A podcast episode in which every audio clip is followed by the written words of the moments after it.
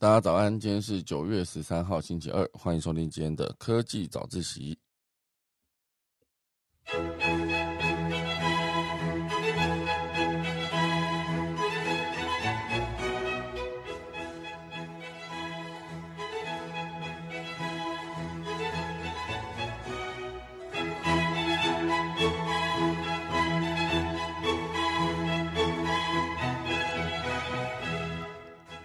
今天科技早起要跟大家分享第一则消息呢，会是呃关于台积电。它的二纳米晶片呢，预计在二零二五年会量产哦，算是一个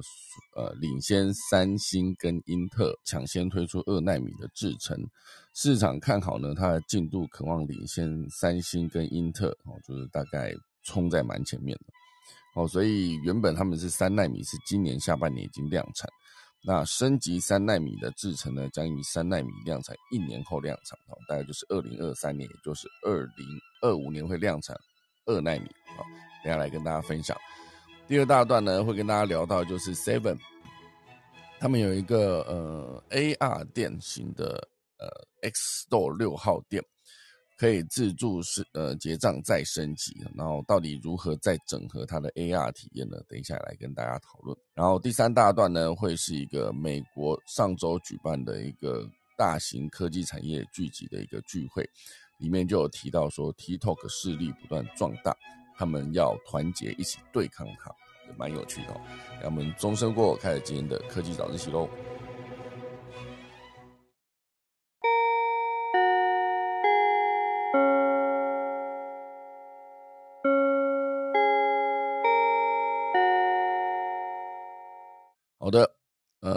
今天正式开始之前呢，先来跟大家聊聊关于 iPhone 相关的消息。据说啊，明年的 iPhone 十五啊，iPhone 十五 Pro 会有一个更高阶版本的一个，就是直接让你明显看出差距的一个 iPhone 十五，会在明年推出。或者依然是郭明奇去预测的，啊，他是天风国际证券的分析师。往往呢都是由他来分析苹果，应该说预测苹果的下一阶段会做什么。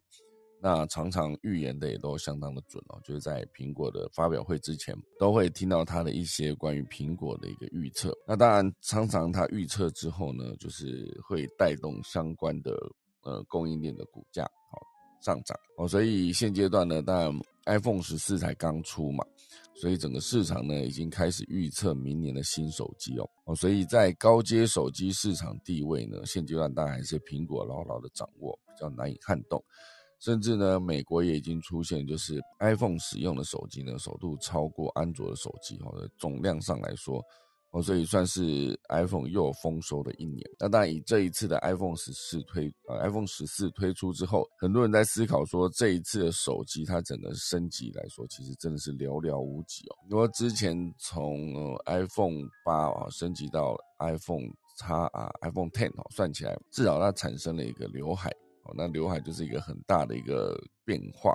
至少它的荧幕变大。我记得那时候这一个升级出现之后呢，我还认真去问了我朋友，因为他其实也是对苹果手机算是爱用者，也算是蛮常来使用。我就认真问他说，关于那一块刘海，它到底会不会影响到它的使用体验？不管是看影片，还是因为他在做 APP 嘛，哦，所以。很多 A P P 的适应性上面，到底会不会因为一块刘海哦而需要重新设计啊？不过我想他当时的回答就是相当的轻松。他说那一块刘海呢，其实不影响它的整个的城市的设计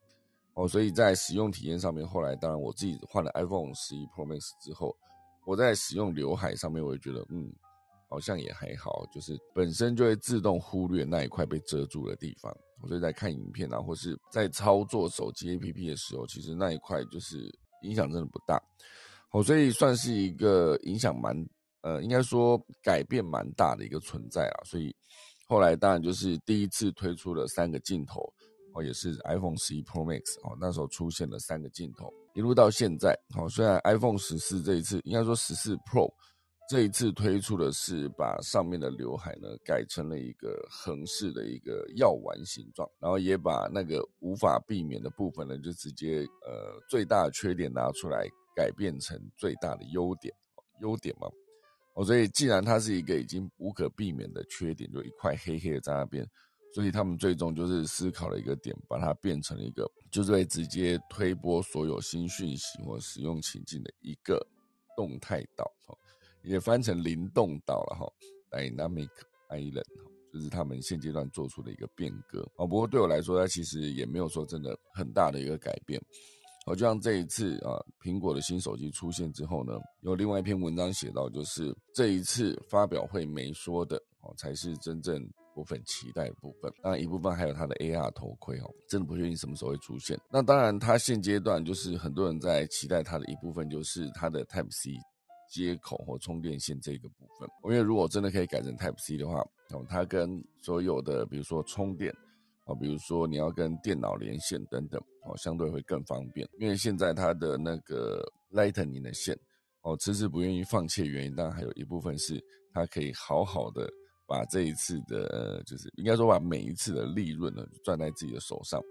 哦，毕竟 Type C 不是苹果专有的规格嘛，已经算是一个通用规格了。那它在使用上呢，当然是需要继续使用它的 Lightning 的线来做充电用。那当然，随着它之后的呃无线充电越做越快，可能充电线呢也会慢慢的消失，它的就是它的功能慢慢会消失。哦，所以之后在 iPhone 十五推出的时候，有没有可能真的是有一个？很大的变化，其实我觉得直接改成 Type C 的话，应该就是变化会非常大哦。所以这一次呢，当然这个郭明奇他在做分析的时候是提到说，可能真正的往下跳下一个呃层级的手机，应该说下一个阶段、下一阶段的新手机哈，就是 iPhone 十五是算是一个呃可以拉大它的机型跟标准版规格的差异。哦，所以明年的 iPhone 十五跟 iPhone 十五 Pro 哦，算是一个非常值得期待的一个手机。哦，这其实在去年 iPhone 十三出的时候，我就已经讲过，可能大家会很期待 iPhone 十四哦。但其实期待并不是他推的新手机，而是他新手机，比如说它的接口是不是真的就是，嗯，没有在用 Lightning。那有没有可能直接明年就是直接做出，比如说，呃，像对我知道，像之前大家有提到，就是有一个呃，荧幕下的指纹辨识啊，这次没有出现。还有荧幕下的镜头这次其实也没有出现，哦，所以如果全部做在 iPhone 十五，哦，甚至还有包括之前有提到一块点是 iPhone 十四有没有可能直接把镜头在背背盖的后面，哦，就是镜头做到跟背盖一样平，我觉得不要再突出它的镜头，结果显然也没有，哦，所以这一次呢，当然大家对于 iPhone 十四的推出，主要就是哦，它的紫色很好看，甚至还有人觉得就是这个紫色呢，就是直接把它取了一个命名。而且往往一个产品的价格和价值呢，就是不同的定义嘛。哦，有人把那个紫色定义成脱单紫，哇塞！大家想想看，脱单紫哦，这实在是很会命名哦。如果说所有的单身男女哦，期望有一段呃新的恋情哦，新的感情的话，哎，你可以来买这这一支新手机，因为毕竟它的颜色不是一般的紫色，而是脱单紫哦。如果大家真去买的话。但我是不觉得紫色好看的，因为我觉得那暗暗的看起来有点脏脏的，就是跟我喜欢的颜色比较亮版，或者在如果是深的话，就是像之前那个比较深色的蓝色，深蓝色。因为我之前的 Apple Watch 其实就是属于这个深蓝色哦，所以这一次呢，iPhone 十四跟 iPhone 十四 Plus 的标准版机型呢是采用。台积电五纳米制成的 A 十五仿生晶片，它的 iPhone 十四 Pro 呢是采用四纳米的 A 十六哦，所以就是有一个明显的差距哦。如果明年的 iPhone 十五新机全部采用台积电三纳米制成的 A 十七晶片，那明年台积电的三纳米产能就会满载哦。所以我觉得下一阶的手机才真的是往上跳了一阶，就是当然也不是说 iPhone 十五了，应该说 iPhone 十五 Pro 哦，就是明年九月。大家可以来看看，是不是真的如郭明奇分析师分析的这么准？哦，让他分析，应该说他每次预言的都非常的准。好，好，那像这一次关于 iPhone 还有另外一个消息哦，就是现阶段呢，iPhone 它的供应链哦，就是导入了呃长江存储哈。这一间大家听到那个长江这个名字，可能就是啊，它是中国的公司哦。中国的长江储存呢，呃，算是他在做呃。N A N D 哈，NAND 快闪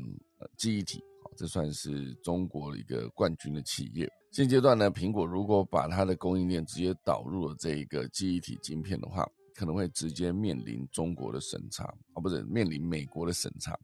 好，这就是美国共和党参议员马克·卢比欧，他有表示哦，他们知道长江储存的一个安全风险，如果他们呃苹果好继续推动使用的话，将会面临联邦政府前所未有的审查。以苹果之前在这一个快闪记忆体的供应商来看，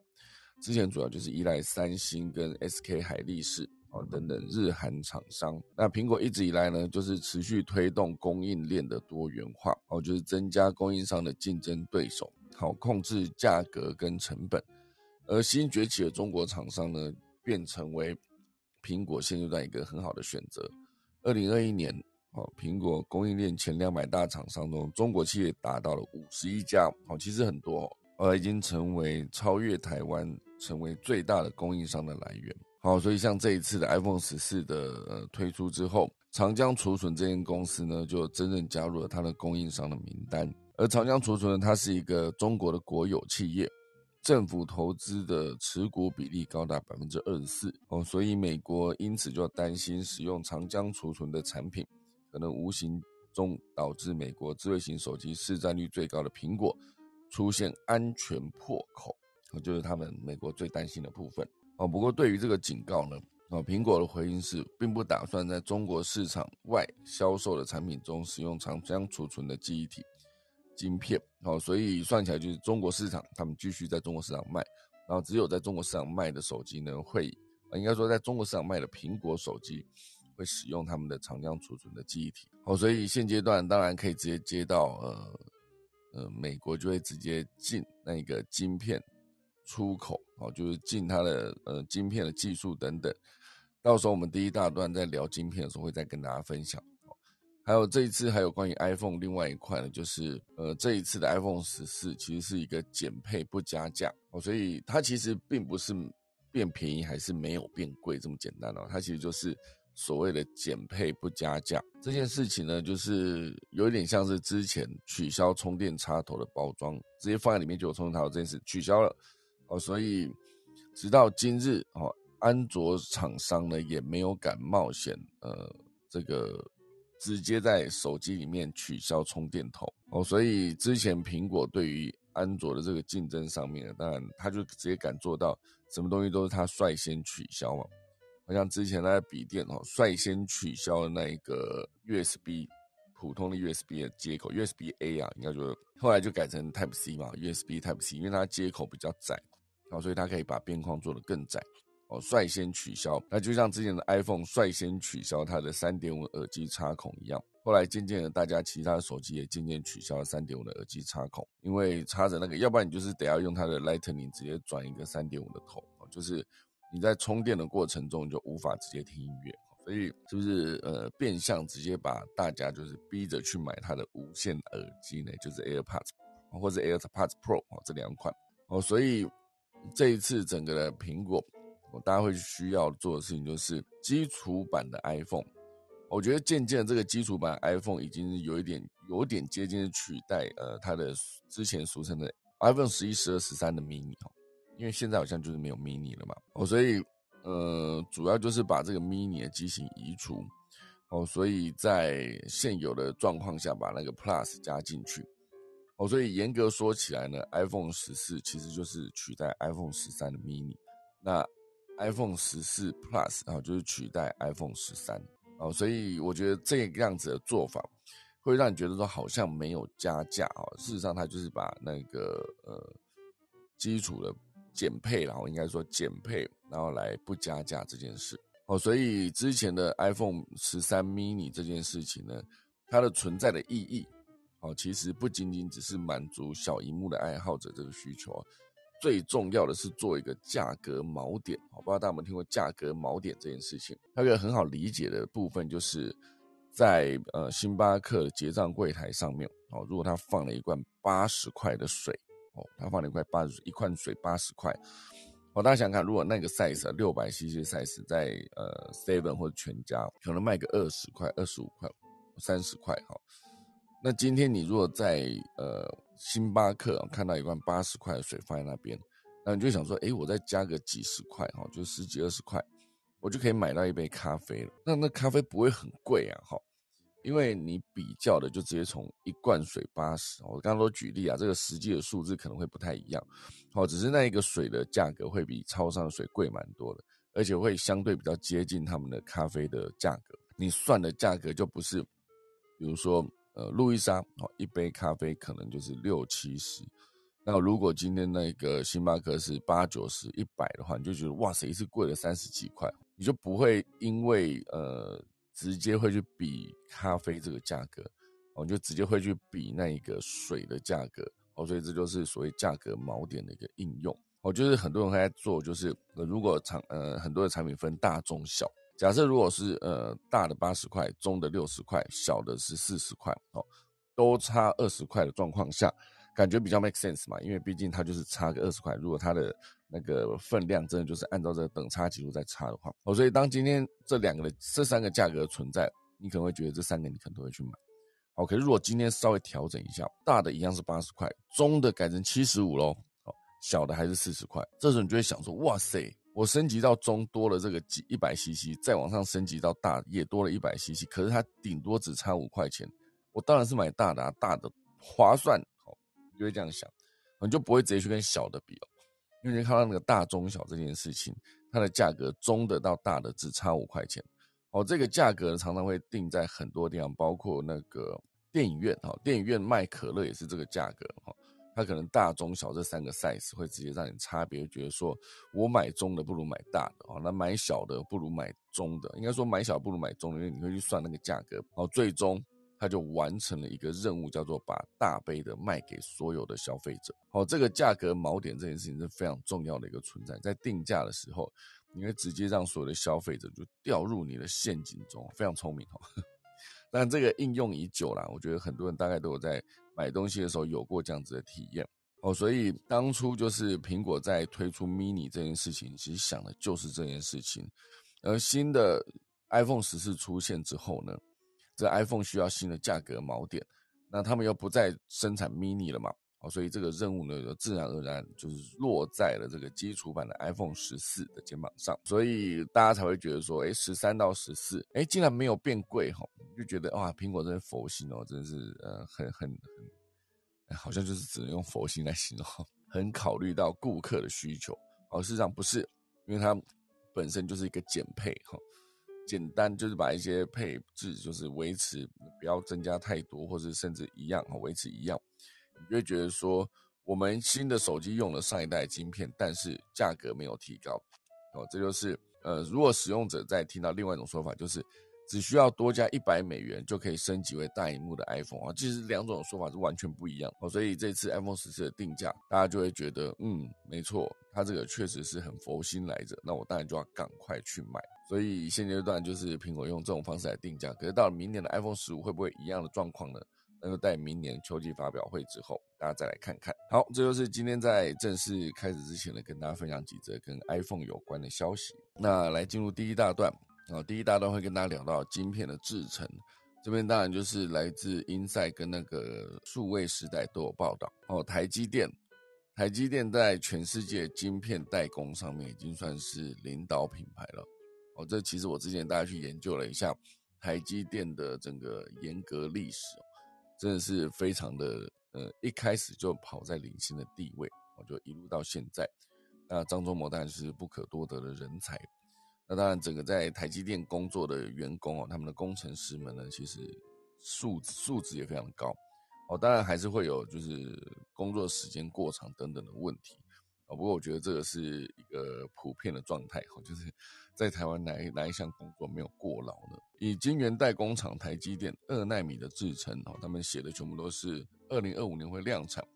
我觉得市场看好它的进度呢，渴望领先对手三星以及英特尔哦，所以。现阶段呢，台积电的总裁魏哲嘉，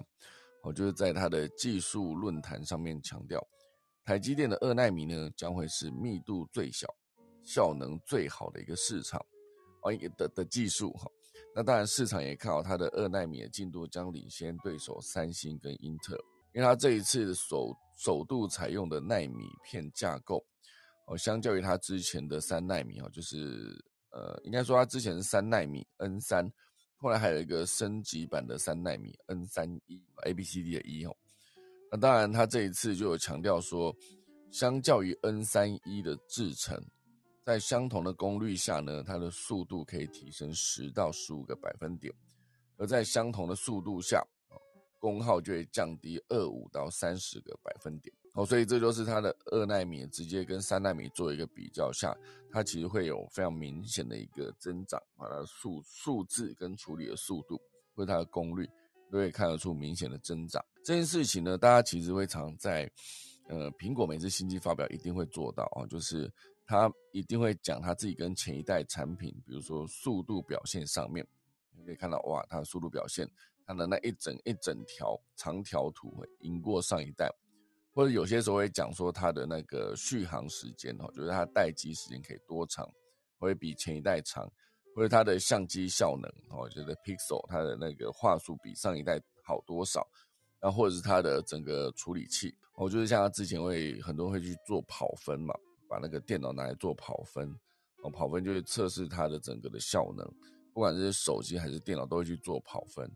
好，所以这个跑分跑出来，你就会觉得哇。原来这一个专门是连那个硬体跟软体一起做的这个厂商，就是苹果，它可以把这整个的硬体做到这个程度，算是非常的不简单。那但我觉得整个晶片在全世界竞争的过程中呢，当然现阶段啊，美国跟中国也是持续不断在晶片领域上面竞争。哦，所以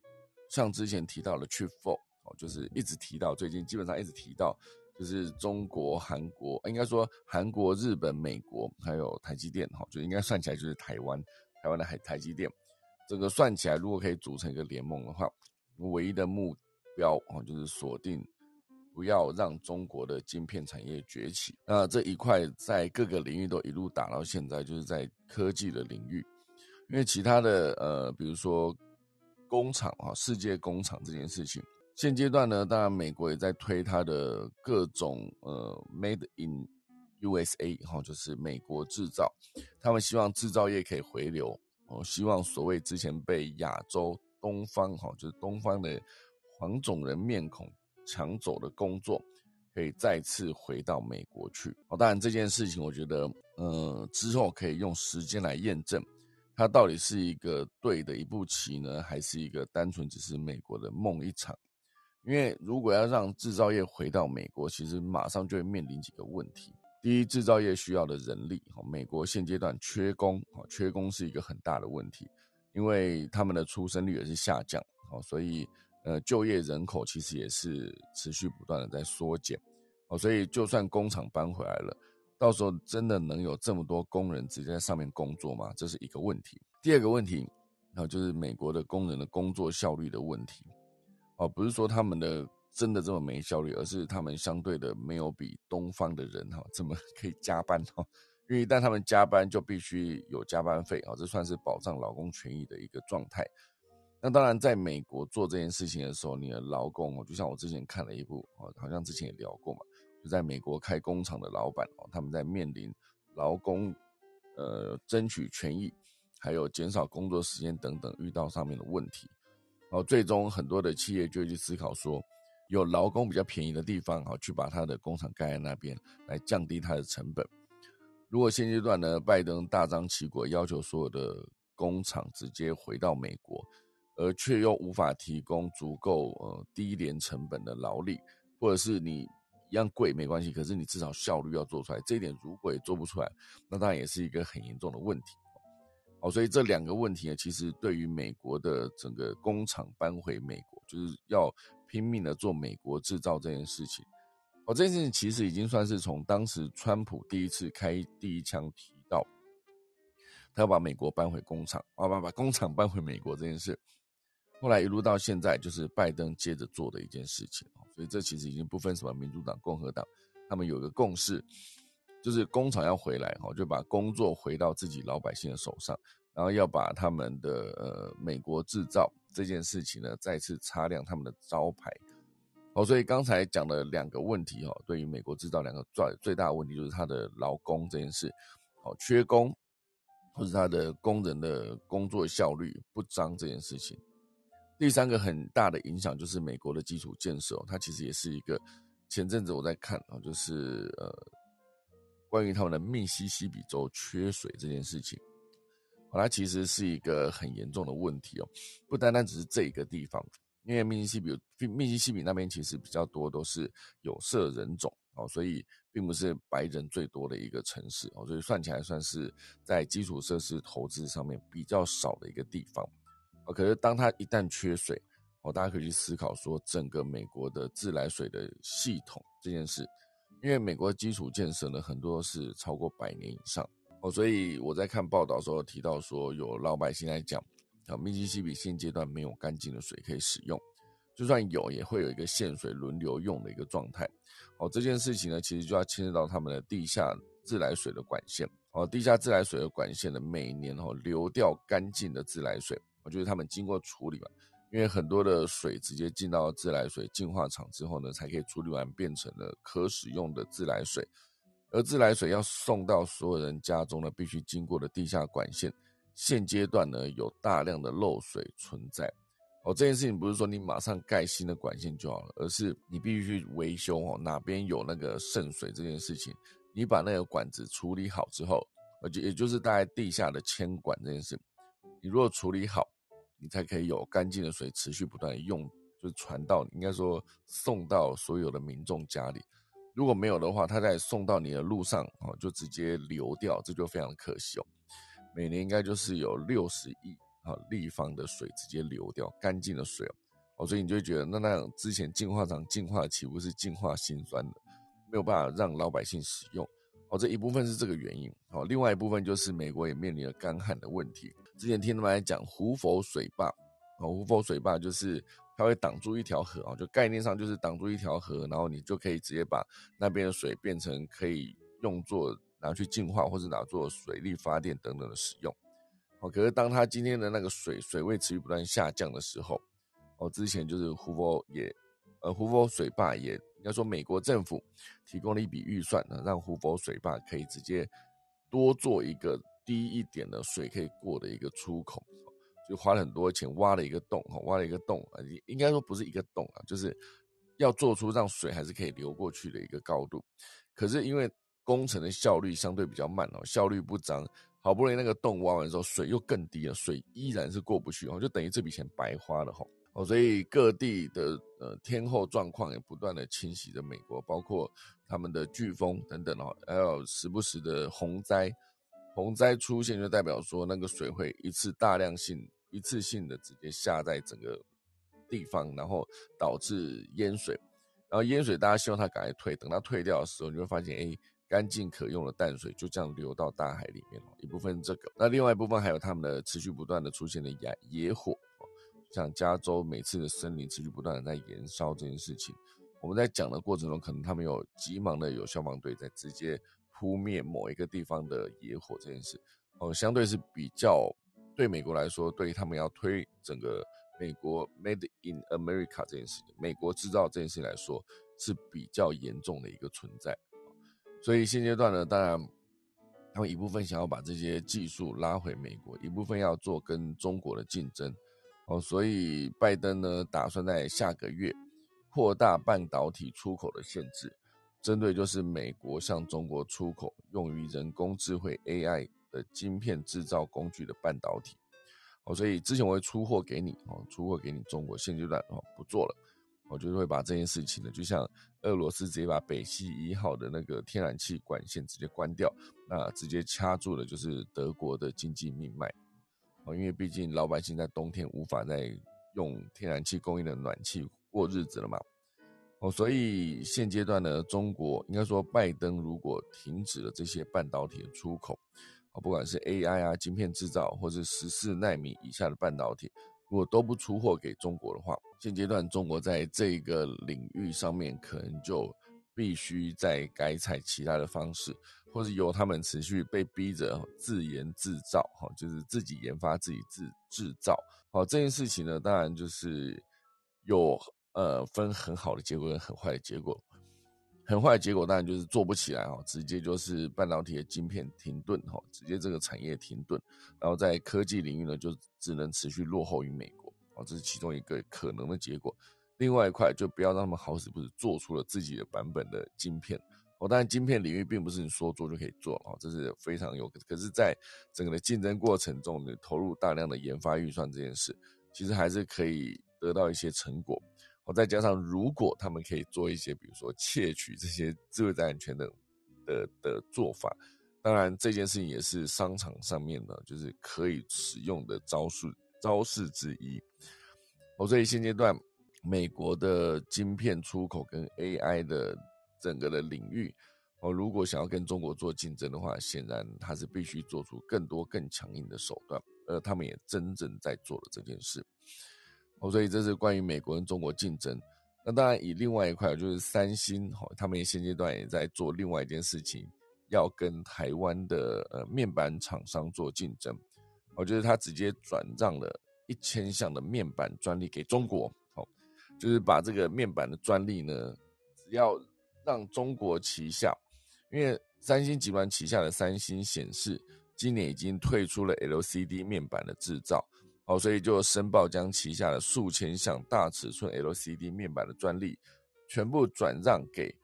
全球第二大的 LCD 面板厂，也就是大陆企业华星光电，他把这些专利给给华星，好，所以之后华星在制造任何的。呃，大尺寸的 LCD 面板的时候，他就可以使用这些专利；而在台湾跟他们竞争的友达群创，就会面临呃三星外购订单的压缩，以及华星光电挟着丰沛的专利优势去抢占市场的这个多重的压力。好，所以这个也算是，因为其实韩国在各个领域跟台湾的竞争其实都非常的激烈。哦，不管是半导体哈，不管是它的像这次讲到的 LCD 面板等等，很多的科技产业其实都是重叠的，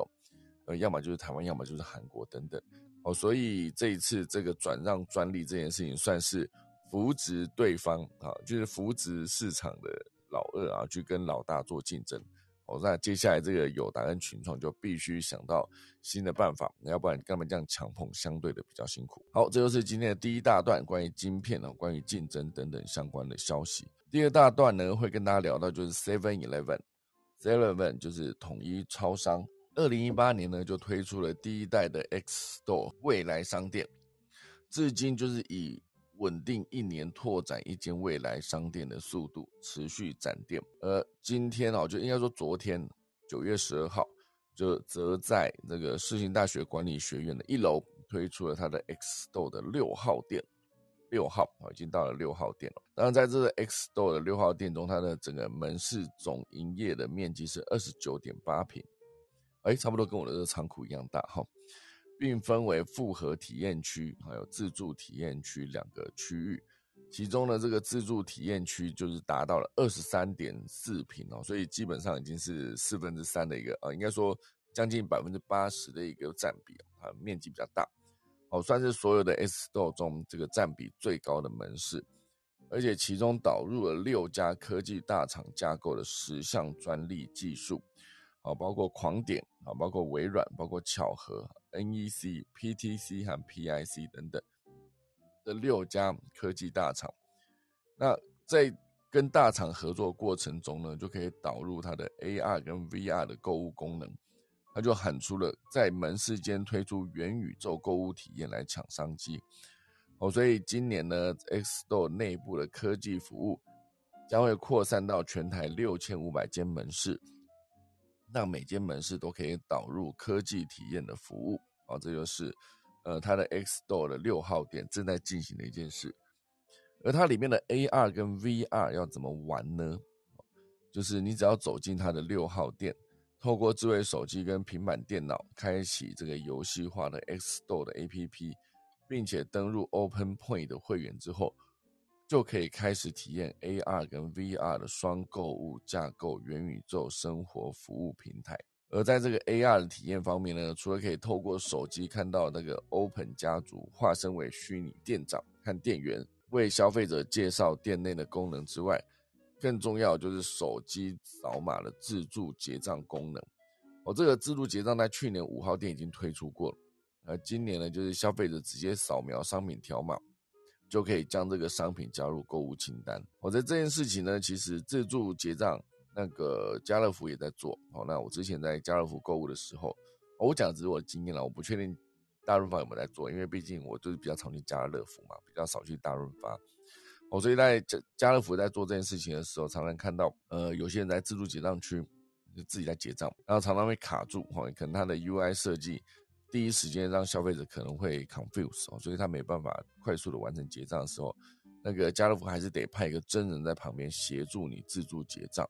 我觉得这个可能就是每次如果都去自助结账的时候，你久了可能就习惯了，一开始不太习惯哈。当然，这长久下来算是一个可以减少人力配置的一个存在哦，自助结账。可是无论如何呢，如果他之后可以把它改成。我把我的东西只要一旦加入他的推车，就是实体的推车，一放进去，他马上就可以有一个小荧幕告诉我说这个是什么，大概多少钱。然后这完全要结账的时候，就是直接推过一个走道，就像亚马逊之前推出的一个，呃，就是实体购物的时候，你可以直接放菜，放他的推车，推过去就完成结账啊，就包括统计的数字，然后还有总金额，还有完成结账刷卡等等。我觉得这件事情真的可以减少非常多的等待的时间。哦，不然有时候你在等待的时候，你发现哇，明明在看过去大概六个 line，就是大家都在排队，然后就觉得哎，有一个 line 最少人，就跑过去排他后面，就没想到他就是在处理一个问题发票，结果你就发现其他的五排大家都已经结完账走掉的时候，你这边竟然才往前结结账，才往前的一格，才往前的一个人，你还是排后面，这时候你就会非常的气，就觉得哎，到底为什么会等那么久？哦，这是我自己的经验了，我觉得常常会排到一个。我就没想到他就是发票出问题，或者他的商品有问题，然后等他那个店员一把电话拿起来问的时候，你就发现哇，这一排不能再等了，就赶快去旁边了。刚才排在你后面的就已经结完账走掉，你才跟在他后面去放你的货，放你要买的东西。我这是常常出现的一件事。哦，所以总之呢，现阶段这个呃，Seven 就是在做它的智慧商店，之后会把它推到全台湾的店铺。另外一块就关于全家哦，因为也是跟便利商店有关了。全家有一个宅家取这个功能哈，就是宅在家里可以取货，让店到店的包裹呢在家就能领。这主要就是在跟 f o o Panda 串联之后，你可以三十分钟之内就可以宅配到家。这件事情呢，就是呃是跟 f o o Panda 旗下的快商务服务叫做 Panda Go 来做合作。未来呢，就可以推出外送车队将包裹宅配送到家的这个服务。这一切应该都是从二零一九年的 COVID-19 啊，应该说二零二零年开始 COVID-19 的影响，网络购物需求大幅成长之后，现阶段呢，很多的领域都在看好这个商机哦，就持续不断的做整合。所以这一次呢，就是 f o o Panda 跟全家做了这样的整整合，可以让 Panda Go 这个服务把到店包裹。直接配送到你家，消费者只要到全家的 FamiPort 选用这个宅家取服务，并输入收件地址，待包裹送达临近店铺，收件者收到简讯通知之后呢，就可以在二十四小时内哦，随时透过简讯连接启动 PandaGo 的配送服务。好，就是说你直接先申请，到时候这个东西一到店里，然后一到你家里旁边的全家的时候，然后你就可以直接用简讯启动这一个服务。三十分钟，你就按一下这个简讯哦。三十分钟，这一个 PandaGo 就会把这个包裹送到你家里。所以这件事情算是一个更完整的一个整合。好，但是呃，这件事情，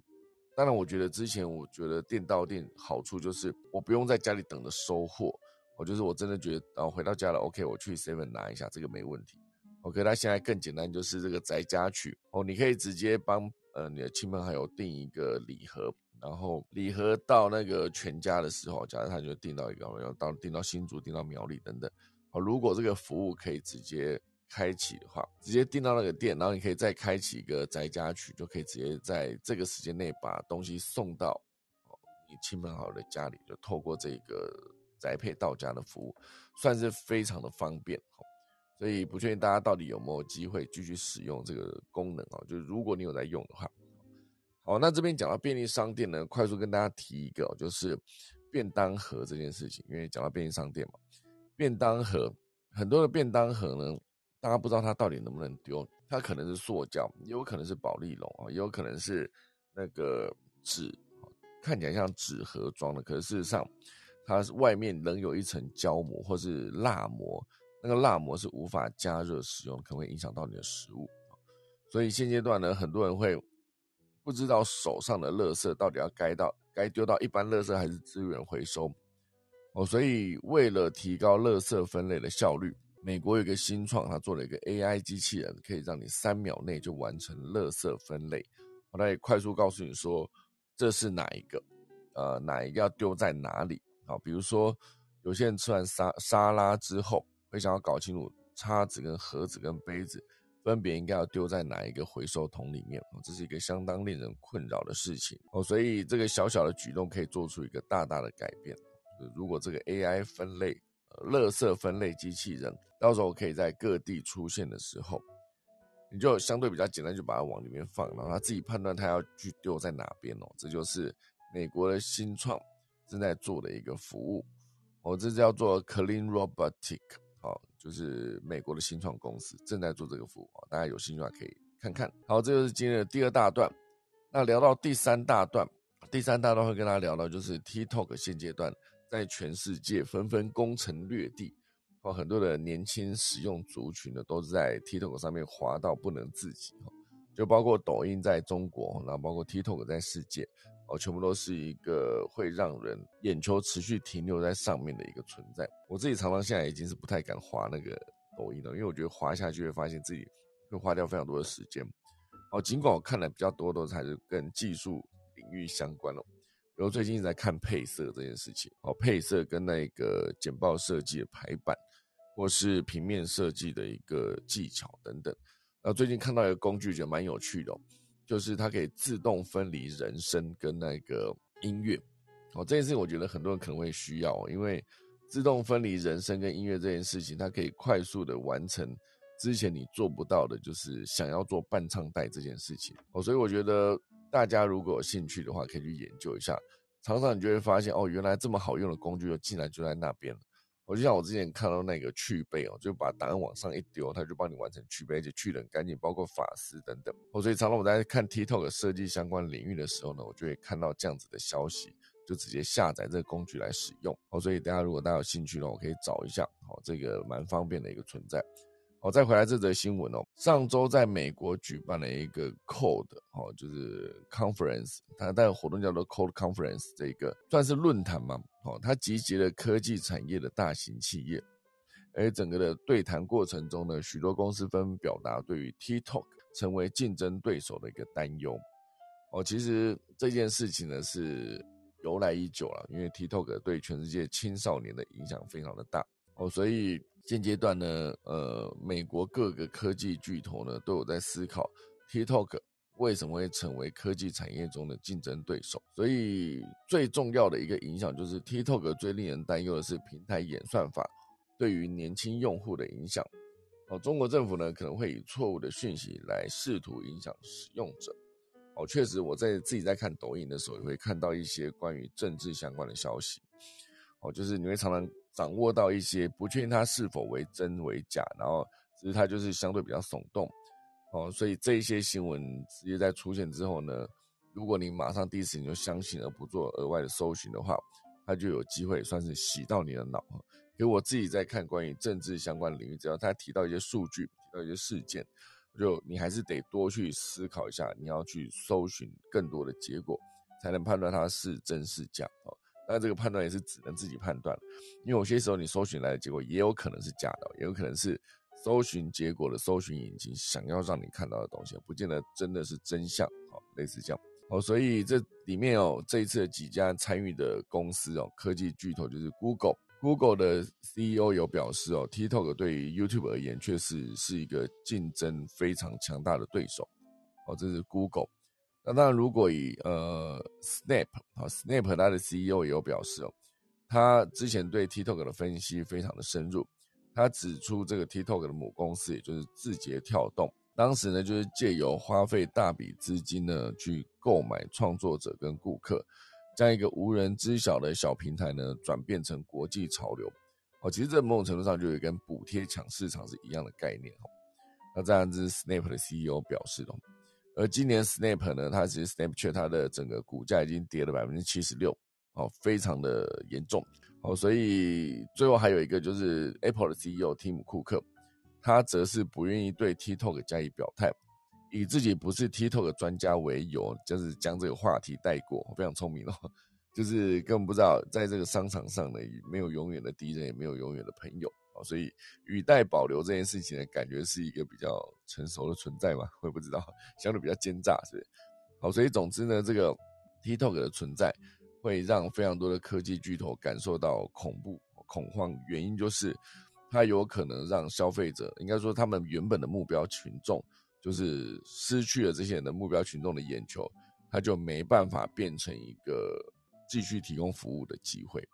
因为如果他不看了嘛，他没有空看你的东西，他的概念就有点像是我们现在做影音内容，我们的对手呢就是观众的眼球，唯一一个就这样，他眼球被什么被？嗯，棒球的比赛抢走，或者被电竞比赛抢走，或者他只是单纯在看一些呃知识性的教学影片，他其实全部都是你的对手。所以现在思考对手这个角度，可能要变得更宏观一点。毕竟竞争来自全世界。好，以上就是今天的科技早日喜啦，来跟大家分享今天的农民历。哦，今天是九月十三号，也就是农历的八月十八。以神明诞辰来说呢，是九天玄女娘娘的诞辰。同时呢，也是开台正国姓爷，好，就是国姓爷，好的圣诞，好，那今天是以祭祀会有认养动土、上梁开光、会所冠祭、拆卸起基、安床、开示立劝夫人经络、祭定丧跟安葬，好，就是这几个，好，就是提供给大家。那现在就准备来打下个钟喽。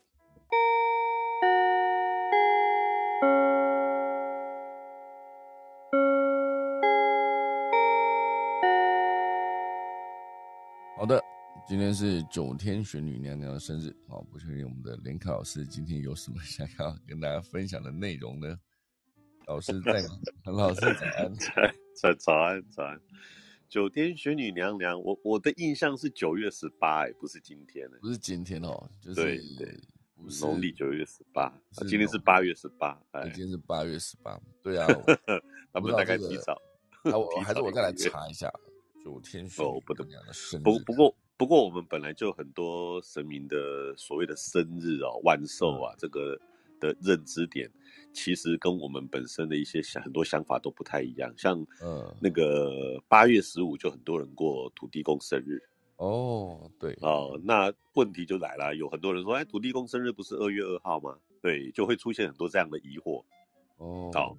那其实这个严格说起来的话，应该就是说。呃，有的时候是他的诞辰日，那有的时候的话是他的得道日，对对，他修为到那一天哦，他得到了哦，那得到了，让他这个神格的正式被封神的那个日子啊，就是得道日，嗯。啊，对，那像观音菩萨的那个万万寿更好玩了，观音菩萨的佛诞，它有二月十九、六月十九、九月十九，哇，这么对，就很多人就搞不太清楚，那为什么一个观世音菩萨就有二月十九、六月十九、九月十九？那有趣的，他他都是用十九哦，用十九农历的。那其实他除了呃，我们在讲说生日啊、得道日啊，那还有一个叫做出家纪念日哦哦，他在那天出家哦，出家纪念日。所以有的时候就是这些神佛的寿诞会让我们一般的朋友。呃，那当年轻朋友就更更容易误误解掉，因为我们的思维通常都是用拟人的角度，用人的角度去思考。那事实上就好比说，呃，你出生的时间啊，跟你大学毕业的那一天啊，啊，跟你功成名就的那一天啊是不一样的。嗯，大大概是用这个角度去做思考了。那我知道九天玄女娘娘大部分都会用十八。哦，所以你刚刚讲到八月十八，那我记得是九月十八，那之前还有一个地母娘娘也是，她是十月十八啊，就比较有趣的。然后那个观音菩萨的话就是十九，啊，那释迦牟尼佛是用八，呃，四月初八，所以有的时候他们的这一些文字在选用啊这一天为什么会定这一天，呃，是他的什么样的日子的时候，呃，会有一些规律。哦，也算是他们自己本身的神愿，像地藏王菩萨就是二十九，哦，所以你可以发现佛门很多常常都会用九的，啊，九啦，十九、二十九的。那像玉皇大帝的正月，呃，正月初九，都是用这个酒，它是级一个级数。所以其实，在我们认知这种民俗文化的时候，它会有一些代表性的一种数字哦，去特别针对某一尊神明啊，有这样的一个特征。那像有真正就是出世为人的，就是他真的有当过人，然后才修道到真呃道成神的这样的一个呃，我们讲的几尊神明呢？好比说有印象的话，就是济公佛佛。济公佛佛的二啊，他是二月初二生日的，然后那个妈祖娘娘大家就很清楚了，三月二十三，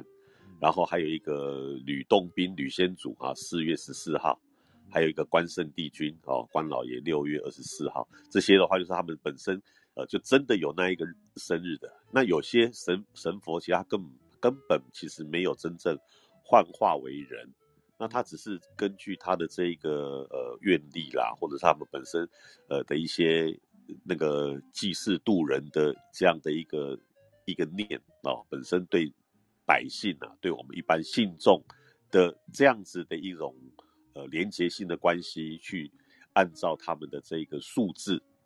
去跟他们自己的这个愿力啊去做一个类似像这样的一个比对，所以其实。研究我们的这个民俗文化的时候，比较有趣的地方就是他们的这些神佛的生日啊，到底他是不是真的那一天生的？到后来我们其实已经觉得不不太那么重要，反而是我们要向这一尊神明去学习他的一种愿力、一种大爱，呃，一种对人世间的一种责任感。我们应该效法的，反而是这个部分的一个重点。好，这个是我们对一些民俗文化当中的一些认知跟跟理解。嗯，OK，嗯，好的，感谢老师哦。我觉得生日这件事情真的是像哦，这听老师今天这样讲，我觉得也蛮有道理的。他到底是哪一个属于这个神明的哪一个？就比如说出生日还是出家日等等。哦，这我之前没有想过，我以为他就会用这个方式来记，就是哪一天出生就哪一天。当然，老师刚刚讲那个有三个，然后是妈祖娘娘有三个三个日期，是妈祖吗？观音，观音，观音呢？观音娘娘有三个日期这件事情，对。对哦，我觉得哎，老师，我们在科技岛其实结尾就是听一下这个，真的是蛮不错的，呼应回来这个传统的科技。我觉得农民地就是一个传统的科技啊，啊，对对对对，它是一个传统的科学啊。嗯，对，OK OK，好的，谢谢老师啊。那我们今天就先来到了八点零六分，好看大家还有什么要分享的？如果没有也没关系，好不好？我刚本来想说要贴一下那一个自动分离人声跟背景音乐那个 vocal 哦 remove 哦点 org 哦就很简单啦，就先贴上来。这个很好用啊，就是你把你任何一个想要去除人声的音乐，直接把档案拉进去哦，它就可以直接分离。它需要一点时间运算，到时候你可以在它的页面上面呢，就大家如果现在点到这个链接，看到它上面有一个 music，有一个 vocal。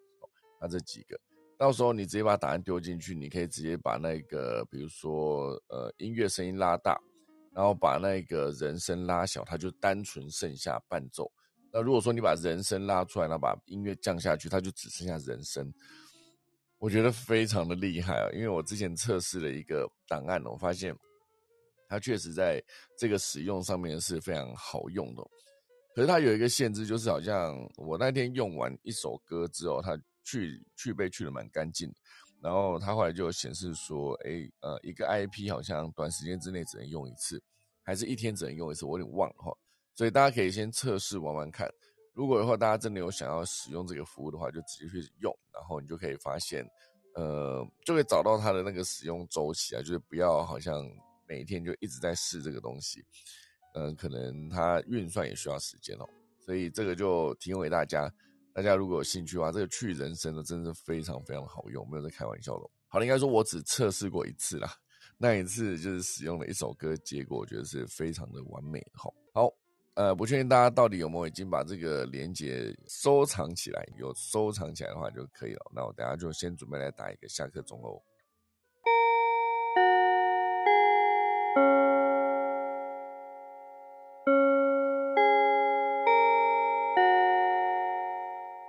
好了，今天就谢谢大家收听啦！我们的科技早自习，明天九月十四号星期三再见，大家拜拜。